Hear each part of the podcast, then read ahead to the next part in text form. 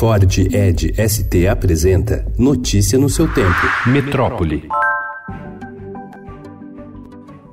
A Agência Nacional de Mineração publicou ontem uma resolução adiando o prazo final para a extinção definitiva de barragens a montante, o mesmo tipo que colapsou causando as tragédias de Brumadinho e Mariana.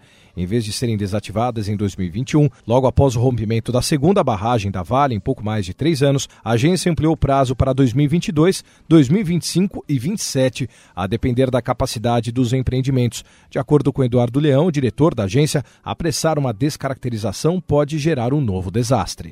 Uma delegação do Ministério do Turismo visitou Angra dos Reis, no litoral sul fluminense, para fazer um levantamento de ações necessárias ao desenvolvimento do potencial turístico da região. A visita, na semana passada, foi a primeira ação do governo na área, onde o presidente Jair Bolsonaro declarou querer uma Cancún brasileira.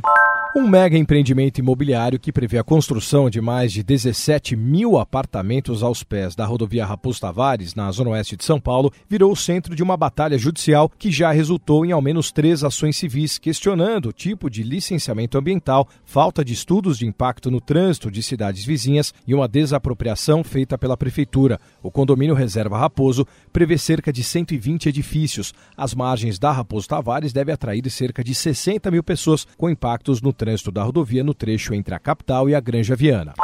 Mesmo após obra de 2 milhões de reais, praça no centro de São Paulo reúne usuários de drogas. Princesa Isabel concentra barracas de dependentes químicos vindos da Cracolândia. Alguns moradores da região evitaram a área depois que as barracas voltaram a ser montadas e comerciantes relatam brigas entre os acampados e pequenos furtos. O coordenador de saúde do Redenção, Arthur Guerra, afirma que quase 4 mil abordagens foram feitas pela prefeitura e que nessa nova fase do programa estão sendo intensificadas intensificadas, apesar de a maioria rejeitar ir para um abrigo. Notícia no seu tempo. É um oferecimento de Ford Edge ST, o SUV que coloca performance na sua rotina até na hora de você se informar.